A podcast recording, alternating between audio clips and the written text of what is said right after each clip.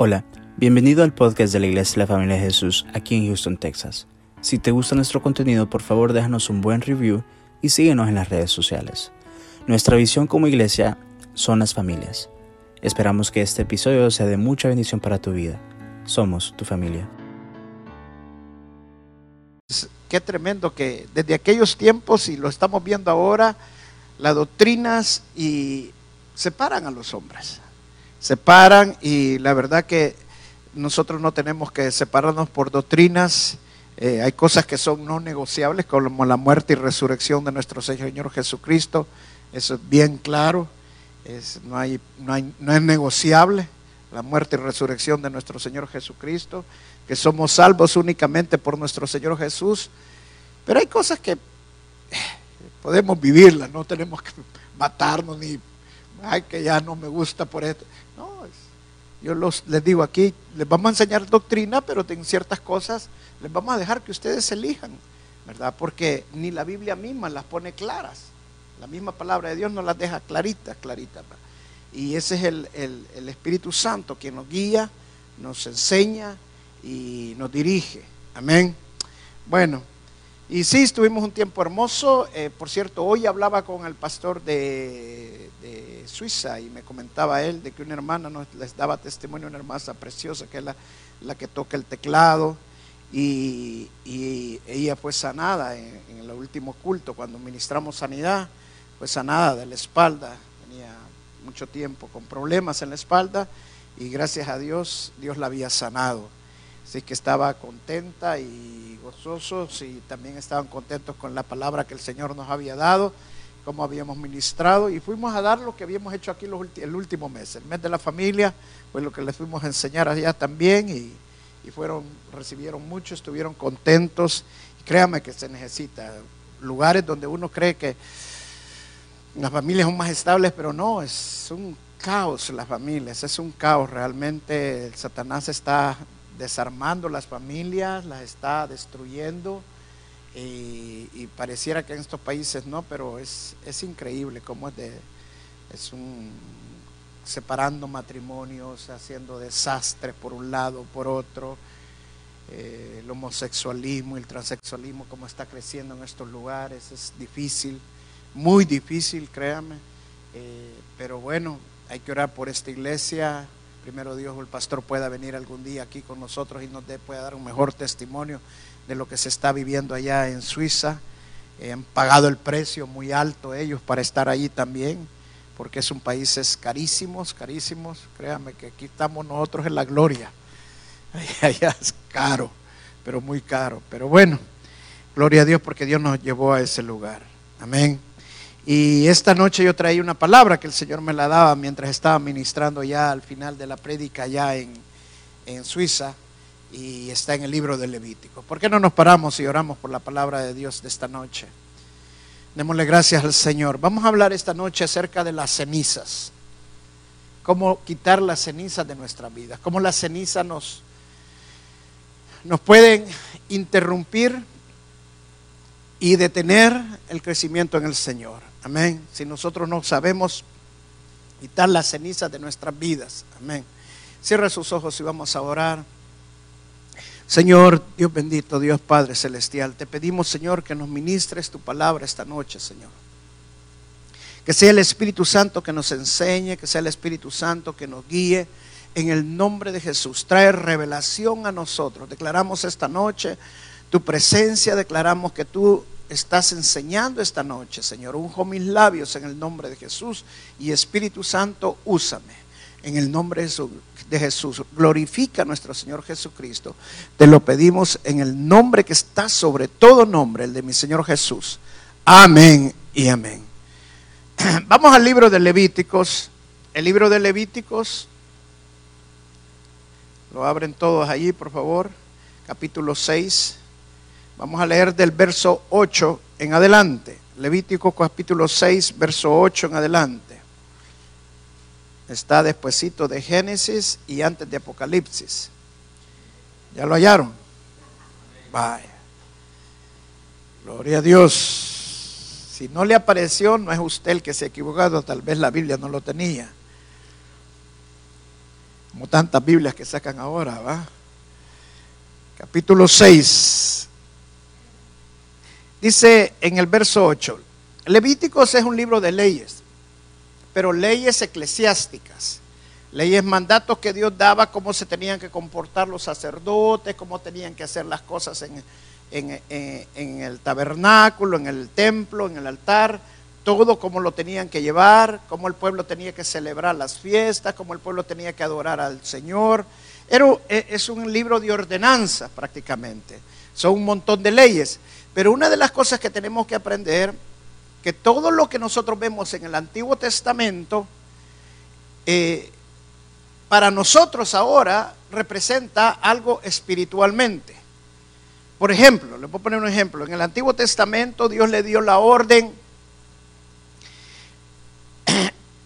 a Saúl de que matara a, a los amalecitas, al rey y a todos, les dijo, incluyendo los niños, todo, todo, todo. Algo que si nosotros no lo sabemos interpretar espiritualmente, podemos confundirnos. Entonces, ¿qué significa para nosotros eso? Que cuando Saúl no mató al rey y dejó lo mejor de los ganados para ellos, que Dios le había dicho que matara todo, que no dejara nada, eh, entonces por eso Dios lo desechó, porque no había obedecido el mandato. Pero ahí lo que estaba queriendo decirlo Dios espiritualmente es que cuando nos dice que saquemos todas esas cosas de nuestra vida, sacar todo, muchas veces nosotros, no, pero esto no, esto tal vez si me lo parto. Cuando Dios te dice, saca todo, desecha todo, es todo.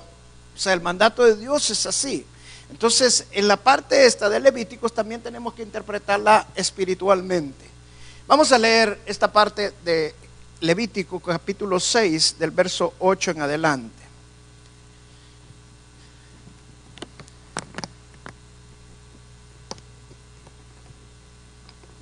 Déjenme tomar un poco de agua. Dice, habló aún Jehová a Moisés diciendo, manda a Aarón Aarón era hermano de Moisés, sacerdote, junto con sus hijos. Manda a Aarón y a sus hijos y diles, esta es la ley del holocausto. El holocausto estará sobre el fuego encendido. ¿Qué era el holocausto? Era el animal que se sacrificaba. El holocausto estará sobre el fuego encendido sobre el altar toda la noche hasta la mañana. O sea que era un buen asado el fuego del altar arderá en él. Verso 10. Y el sacerdote se pondrá su vestidura de lino y, y vestirá calzoncillos de lino sobre su cuerpo. Y cuando el fuego hubiere consumido el holocausto, apartará él las cenizas de sobre el altar y las pondrá junto al altar. Después que se quitará sus vestiduras y se pondrá otras ropas, y sacará las cenizas fuera del campamento a un lugar limpio. Y el fuego encendido sobre el altar no se apagará, sino que el sacerdote pondrá en él leña cada mañana y acomodará el holocausto sobre él y quemará sobre él las grosuras de los sacrificios de paz. Amén. Dice, aquí Dios le está dando una orden a Moisés de cómo se tenía que preparar el altar, cómo se tendría que mantener el, altar del holocausto. El altar del holocausto en el, en el templo era el lugar de sacrificio, donde se llegaban los animales que llevaban a ofrecer los judíos para ser sacrificados y los ofrecían por sus pecados y otros también eran ofrecidos por adoración entonces eran los que eran quemados allí en ese altar. Y tenían que estar toda la noche, pero lo interesante era de que Dios le dio una orden a Moisés. Que le dijera a Aarón que ese fuego no se tendría que apagar. Amén. Esta noche yo te voy a enseñar qué importante es que el fuego de Dios no se apague en tu vida. Pero muchas veces nosotros pensamos que el fuego de Dios no se va a apagar en nuestra vida y que es responsabilidad del pastor que no se apague el fuego en mi vida. Y eso no es lo que dice la Biblia. No es obligación del pastor, no es tampoco el trabajo del pastor, ni es el trabajo de otro hermano, ni el de tu esposo, ni el de tu hermana, ni de tu amigo, ni de nadie de la iglesia o de cualquier otro lugar. El fuego de Dios, no somos nosotros los que tenemos que mantener encendido el fuego de Dios. Las cosas de Dios, hermano, no es una emoción. Las cosas de Dios no se viven de acuerdo a, nuestras, a nuestros sentimientos. Yo he escuchado una y otra vez hermanos en Cristo continuamente que dice, ay, es que ya no siento el mismo fuego, es que se me murió el primer amor, es que necesito otra vez el fuego. Hermano, si usted está sintiendo eso, entonces hay cosas que necesita hacer, pero el pastor no las va a hacer por usted, ni nadie más las va a hacer por usted. Es usted mismo o usted misma la que necesita hacer esas cosas. Pero lo que sí tiene que tener en cuenta es que el fuego no se debe de apagar nunca. Eso es lo que representa espiritualmente acá. ¿Por qué? Porque el templo de Dios ahora, ¿quién son? ¿Quiénes somos? Somos nosotros. Nosotros dice la palabra que somos templo y morada santa del Espíritu Santo. Amén. Entonces el Espíritu Santo es el fuego que está en nosotros. Pero podemos apagar ese fuego. La palabra de Dios llama en el Nuevo Testamento, lo podemos contristar. Contristarlo es apagarlo. O sea, entristecerlo tanto que el Espíritu Santo ya no está avivado dentro de nosotros. Una de las cosas que nos cuesta entender a nosotros es que nosotros somos cuerpo, alma y espíritu, somos tripartitos. El espíritu cuando nosotros nace dentro, de nosotros, nace el espíritu de nosotros, el Espíritu Santo lleva a morar en nosotros al espíritu. Y cuando viene el rebozo del Espíritu, cuando viene la llenura del Espíritu, el Espíritu Santo nos llena a todos el espíritu, el alma y el cuerpo. Ese es el rebozo, es cuando viene el, el, bautismo del Espíritu Santo, la llenura del Espíritu Santo. Pero esa no es una emoción que la debemos de sentir un momento nada más. Hermano, no, no, debemos de acostumbrarnos a vivir solamente porque sentí la, la, emoción, sentí que la presencia de Dios, sentí esto y estamos viviendo tiempos de sentir y sentir y sentir. ¿Sabe que el diablo puede usar sus emociones y puede usar sus sentimientos para engañarlo? Lo que nosotros tenemos que tener es una convicción, lo que nosotros tenemos que tener es una certeza y una esperanza en el Señor. En cuerdo a eso tenemos que vivir, amén. No significa que no debamos de sentir las cosas, claro, está bien que lo sienta, pero no viva por, por lo que siente, viva por lo que dice la palabra de Dios, amén. Entonces, le dice, no, no deje que se apague el fuego. La clave es no dejar que el fuego se apague, sino mantener el fuego de Dios encendido. Veamos para qué servía el fuego. El fuego servía para quemar la ofrenda. El fuego servía para que la ofrenda se quemara y también subiera ese olor al Señor y para que los pecados que allí se ofrecían también fueran consumidos porque la ofrenda no se apartaba, no se sacaba de allí hasta que no se había consumido completamente. Toda la noche tenían que estar allí el holocausto, toda la noche. Ahora, lo interesante es que Dios le dice a Moisés, dile a Aarón, que toda la noche tiene que estar encendido el holocausto. Ellos estaban, se van a vestir de lino fino, toda la ropa interior y todo lo por fuera tenía que ser de lino y blanco. ¿Qué representa esto? Representa santidad. Eso significa que para que nosotros mantengamos el fuego de Dios encendido, es necesario que vivamos en santidad. No podemos mantener el fuego de Dios encendido si no vivimos en santidad. Ahora, ese sí yo te puedo decir que también es trabajo del pastor. No solamente Tú tienes que vivir la santidad. Yo también tengo que guiarte a vivir la santidad, a exhortarte a vivir la santidad. Pero cuando yo te llame a que vivas en santidad, no te enojes, por favor, porque es mi trabajo. Amén. Exhortarte, guiarte, decirte, hermano, no sigas haciendo esto, por favor. ¿Por qué? Porque lo porque la palabra de Dios me llama a hacerlo. Amén. Entonces, primero tenemos que vivir en santidad. Y mire qué hacían los, los, los sacerdotes estaban vestidos de lino fino. Al momento que se apagaba la ya, o que se iba bajando, se consumía ya todo, y era momento de cambiar la leña, los sacerdotes tenían que volverse a cambiar. Y después que sacaban las cenizas y ponían la leña, tenían que volverse a cambiar otra vez de blanco. O sea, eso significa que continuamente nosotros tenemos que buscar la santidad, continuamente tenemos que también pedirle perdón al Señor para que la sangre de Cristo nos rocíe, la sangre de Cristo nos limpie de nuestros pecados. Amén. No es malo que usted le pida perdón al Señor continuamente, hermano. Lo malo es que usted no se arrepienta. Nosotros tenemos que pedirle perdón al Señor continuamente por nuestros pecados. Amén. Decirle al Señor, Señor, perdóname por mis pecados. ¿Por qué? Porque la carne es débil. Tenemos que aceptarlo eso. Pero no, lo malo es que no nos arrepentamos. Si algo nosotros estamos haciendo, le pedimos perdón y lo seguimos haciendo es porque no nos hemos arrepentido. Entonces tenemos que llegar a un convencimiento claro de que necesitamos arrepentirnos. Entonces, pero necesitaban vivir en santidad para remover las cenizas y poner la leña nueva. Ahora, miren lo que hacían. Y eso es lo que nosotros tenemos que hacer. Para poner, para avivar el fuego y mantener el fuego encendido, tenían que hacer dos cosas. Primero, ¿qué tenían que hacer? Sacar las cenizas. Y segundo, ¿qué tenían que hacer? Haber acercado los leños que iban a ocupar para poner leña nueva, madera nueva, que iba a mantener el fuego encendido. Ahora, pero ¿qué pasa si usted no saca las cenizas y solamente viene y pone la madera? ¿Qué va a hacer? Humo. ¿Por qué? Porque las cenizas no van a dejar que el fuego se encienda.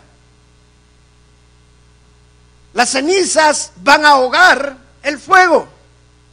Las cenizas lo que van a hacer es solamente hacer un humo yo me, pongo a pensar, o por lo menos lo he visto en las películas, porque nunca lo, vi nunca lo he visto en persona, pero antiguamente en las casas, especialmente en el norte de aquí de Estados Unidos, tenían una chimenea tan grande donde en la chimenea que tenían servía para dar calor a la casa pero también allí ponían la olla a hervir los frijoles, a hervir el café, en la misma, en la misma que le servía de fogata o de calentón. Y cuando querían que limpiar esa, querían que el fuego mantenerlo, tenían que limpiar las cenizas y volver a poner la madera para mantener el fuego encendido entre la casa.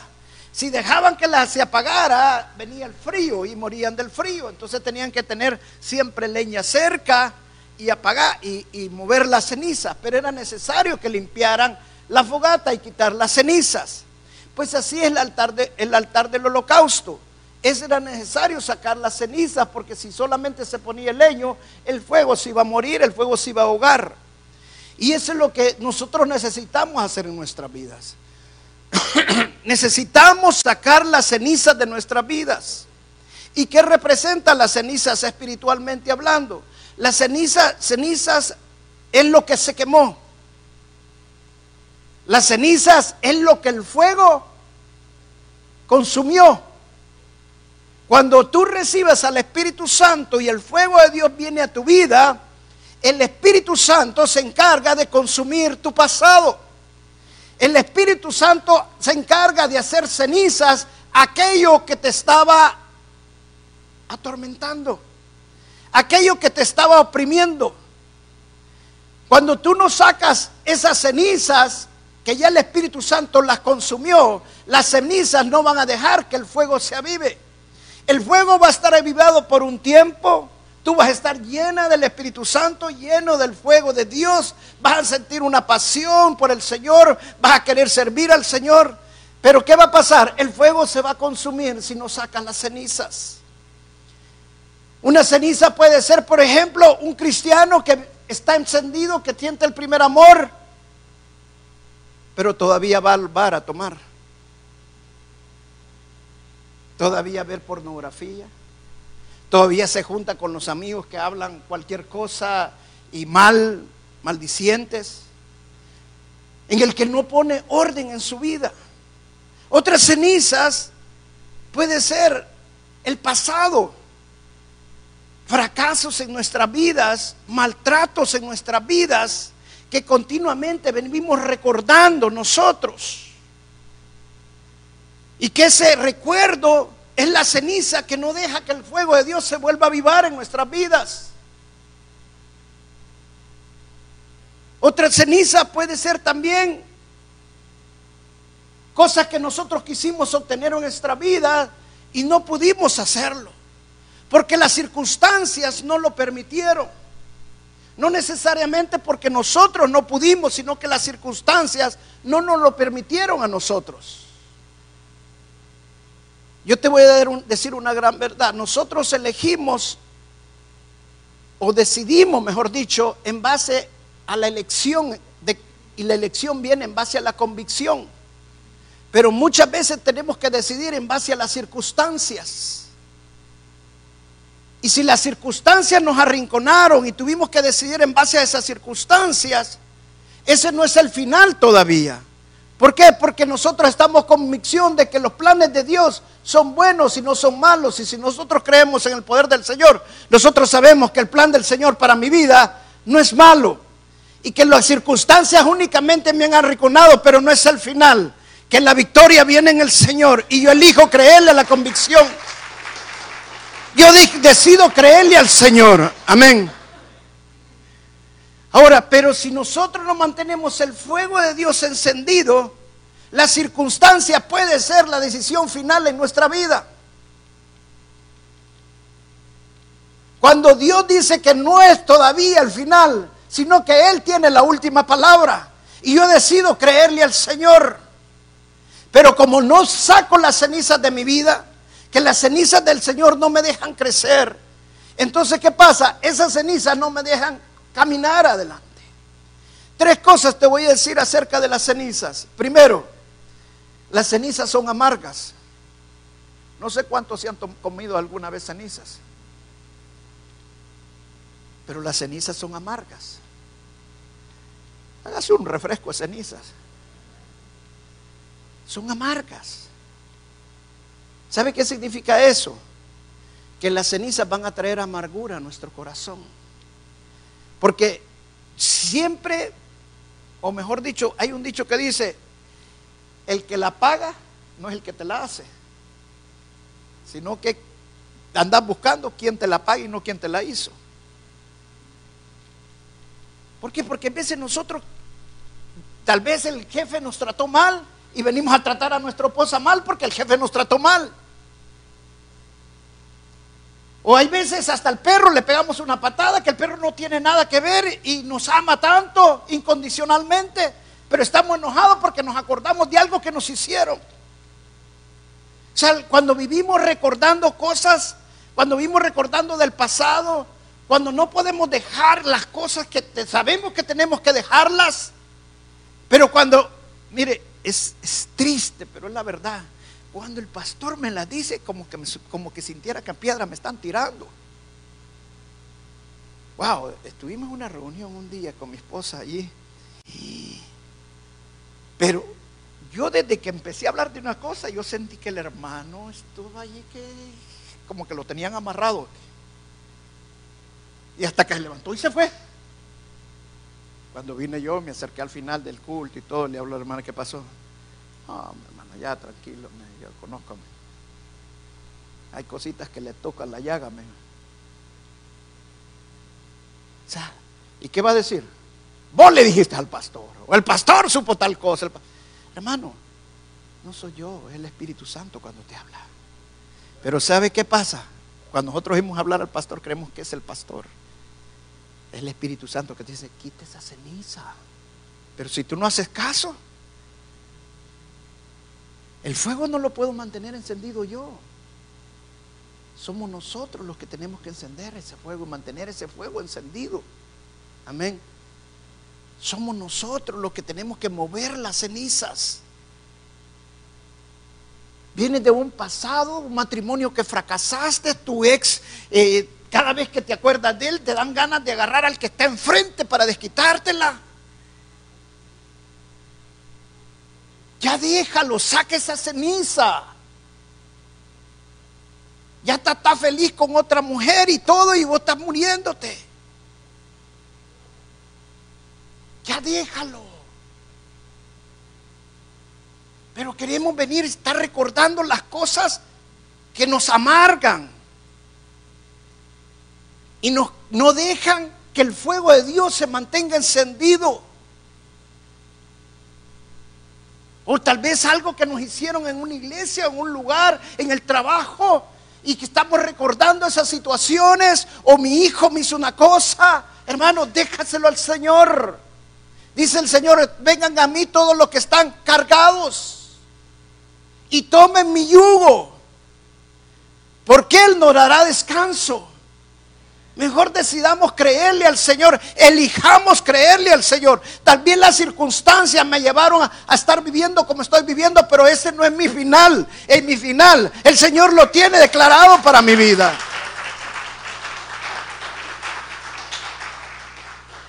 Si no sacas la ceniza, vas a vivir una vida en amargura. Y vas a estar siempre atormentando a los que están cerca de ti. Y sabe que los que están cerca de ti no tienen la culpa de tu amargura. Los que están cerca de ti simplemente están pagando lo que ellos no han hecho. Porque tú no has podido mover esas cenizas. Sácalas. Ya déjalo. Si no sacas las cenizas, ¿sabes qué va a ser de tu vida? No ver fuego, solo polvo solo humo. Y yo no creo que quieras solo humo para tu vida.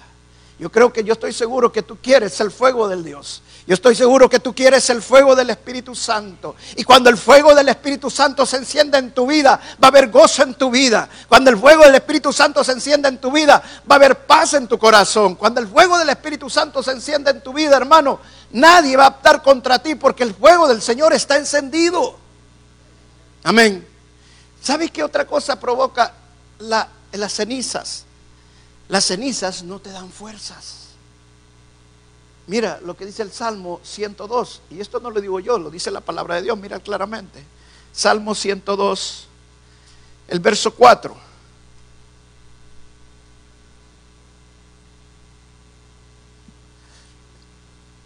¿Está conmigo? Salmo 102, verso 4.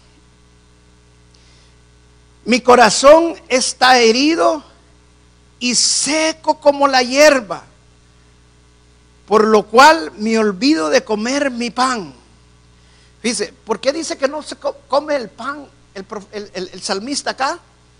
Porque su corazón está herido, o sea, su corazón está dañado. ¿Sabes? Cuando tu corazón está dañado, hay amargura en tu corazón. Y cuando hay amargura, no puedes comer el pan te sabe mal. Cualquier cosa que comas no te satisface. Puedes tener lo mejor en tu vida y no lo sabes valorar. No sabes valorar tu cónyuge, no sabes valorar tus hijos, no sabes valorar lo que Dios te ha dado. Porque hay amargura en tu corazón. Lo gozas por un tiempo, pero el resto del tiempo vives amargado, vives confundido.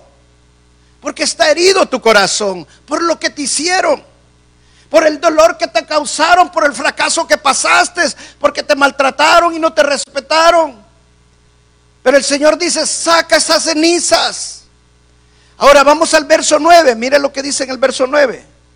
Por lo cual yo como ceniza, y lo que dice, por lo cual yo como ceniza, o sea que así se comía ceniza, a manera de pan y, me, y mi bebida mezclo con lágrimas. En otra palabra, el salmista está diciendo, en lugar de comer el pan, como las cenizas. Y en lugar de tener gozo, mejor prefiero las lágrimas.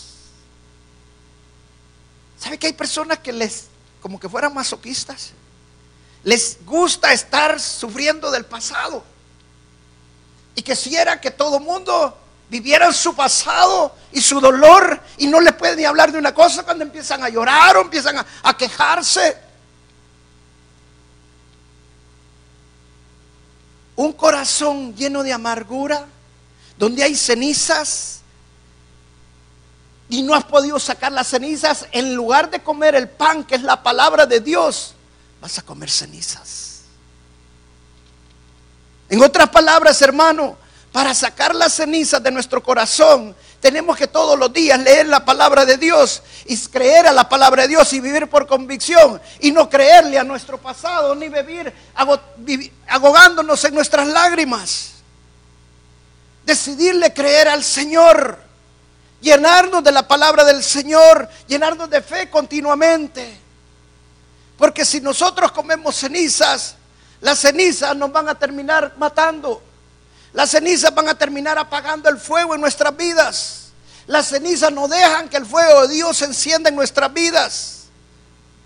Vemos, tal vez estamos en un culto hermoso, el Señor se derrama en nuestras vidas y vivimos tal vez de domingo a domingo solamente el fuego de Dios, pero en la semana no lo podemos vivir porque las cenizas no nos dejan vivir el fuego de Dios. Y llega un momento, hermano, que nada, ni el culto del domingo te puede llenar, ni el culto del domingo puede encender el fuego en tu vida. Pero no es culpa del culto, no es culpa del pastor, es simple y sencillamente porque no sacaste la ceniza de tu vida. Necesitas remover la ceniza del pasado. Y por último, hermano, las cenizas nos enferman. ¿Qué significa eso, hermano? Lo que significa es de que el pasado, los fracasos del pasado nos van a terminar matando espiritualmente. Dijo el Señor que Él vino a destruir todas las obras del diablo.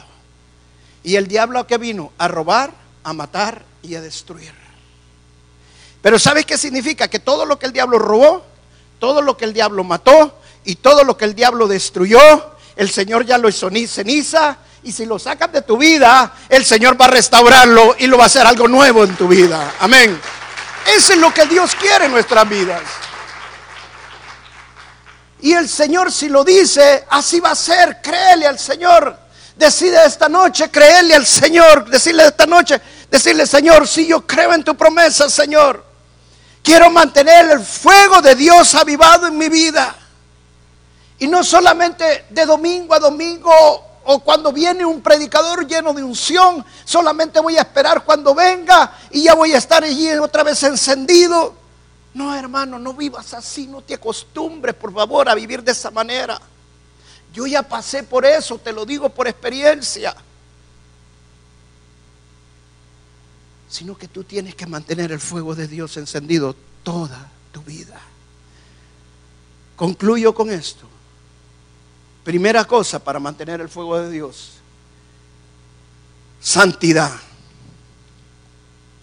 Sin santidad no se puede mantener el fuego de Dios encendido. Segunda cosa que es bien importante, hermano. Saca la ceniza. Saca eso que te está marcando. Decide entregárselo al Señor. Perdona lo que necesitas perdonar, perdónalo. Ya no vivas por la emoción. Sácalo de tu corazón hoy que estábamos en Suiza, nos comentaban los pastores y varios hermanos nos comentaron varias veces, no, que, no una vez, no que varias veces, el mismo comentario. Cómo hay gente con problemas mentales en Suiza. Y por cierto, nosotros nos encontramos saliendo del apartamento a un muchacho con problemas mentales. Me dice, pero lo van a ver, problemas mentales tremendo, ahí en Suiza. Entonces, bueno, nosotros dijimos, pero ¿y, han hecho estudio o por qué? Bueno, sí, dice, han hecho estudio, dice. Y una de las cosas que descubrieron es que del agua que tomen, porque ellos toman agua pura, del chorro y todo, incluso nosotros un día caminando íbamos y de una fuente veíamos que la gente metía la boca a tomar agua de la, de la fuente. Y a cada ratito metían, y Lisa me dijo, mira, ese hombre chuco tomando agua de la fuente, me dijo primero. Y después vimos a otro. Después vimos que el pastor también tomaba agua de la fuente, pues. Porque las fuentes tienen el agua que viene de los Alpes. O sea, es agua pura, agua cristalina, más cristalina de la que nosotros bebemos. Pero de las que están los chorros, y según los estudios comprobaron de que el problema fue de que encontraron mucha cocaína dentro de las, de las tuberías. Y esto ocasionaba, ha ocasionado esos problemas mentales en muchas personas, el estudio que han concluido. Entonces ahora la gente le está diciendo que, puede tomar de las fuentes y de las cosas naturales, pero no, que no traten de tomar de eso. Vea, y están tratando de ver cómo limpian todas esas cosas. Pero yo me ponía a pensar, si nosotros nos sacamos, bueno, en este caso van a limpiar de cocaína, pero si nosotros nos sacamos las cenizas de nuestras vidas, esas cenizas van a terminar ahogándonos. Necesitamos sacarlas de nuestras vidas. Entonces la segunda cosa, sácalo de tu vida. Sácalo. Ya no puedes vivir tu vida en base a lo que te pasó en el pasado. Cristo te ha hecho una nueva criatura y Cristo te ha hecho más que vencedor. Y los planes de Dios son más hermosos. Los planes de Dios son para bien y no para mal. Mi Dios es un Dios que restaura todas las cosas. Mi Dios es un Dios bueno. Puedes decirle que está en la paz. Mi Dios es un Dios bueno. Y para Él no hay nada imposible. Amén. Ese es el Dios que yo adoro.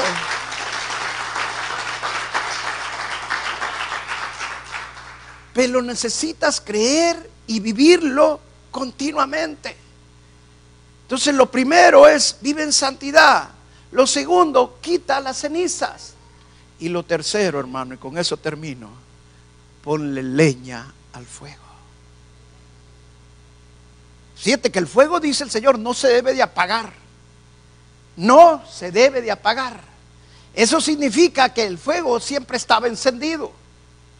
Yo me puedo pensar, ¿cómo es que movían la ceniza estos hombres?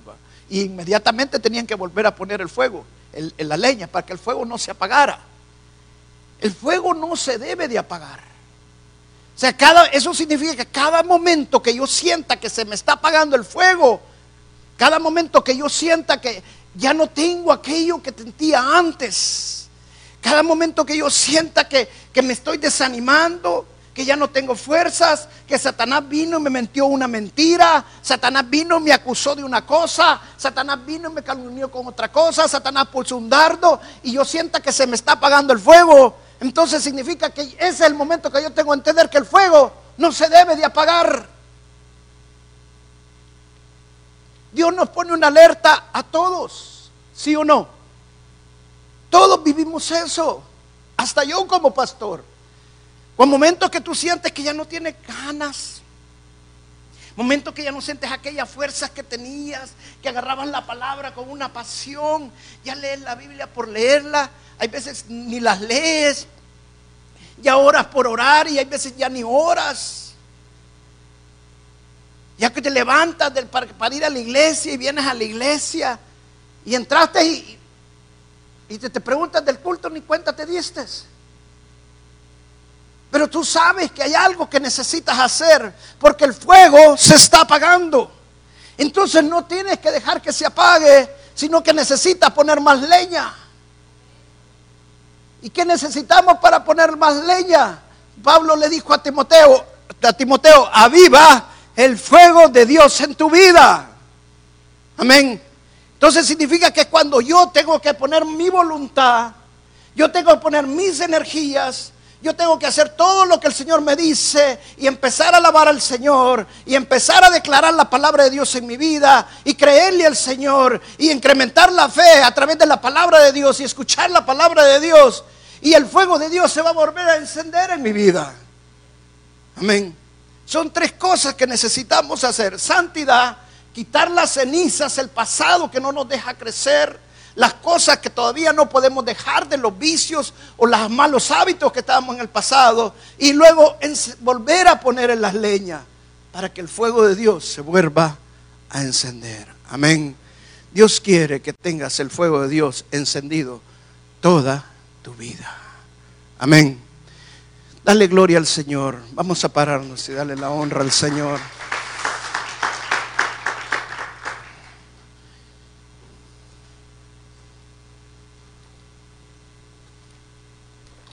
cuando estábamos allá, al final del culto, yo empecé a hablar de esto. Y yo no lo tenía preparado. Pero mire qué tremendo, hermano. El Espíritu Santo, wow, a mí me dejó sorprendido. Cuando yo empecé a hablar de esto, de repente empiezo a ver que el Espíritu Santo se empieza a derramar. Y empecé a ver un montón de gente quebrantada. Y fueron manifestaciones diferentes, pero fue un derramamiento impresionante. Que yo me quedé, wow, ¿qué está pasando acá?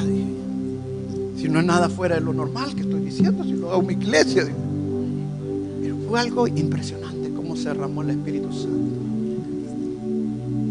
Había gente que no la podía contener. Y luego llamé a todo el mundo al frente y hermoso como el Espíritu Santo se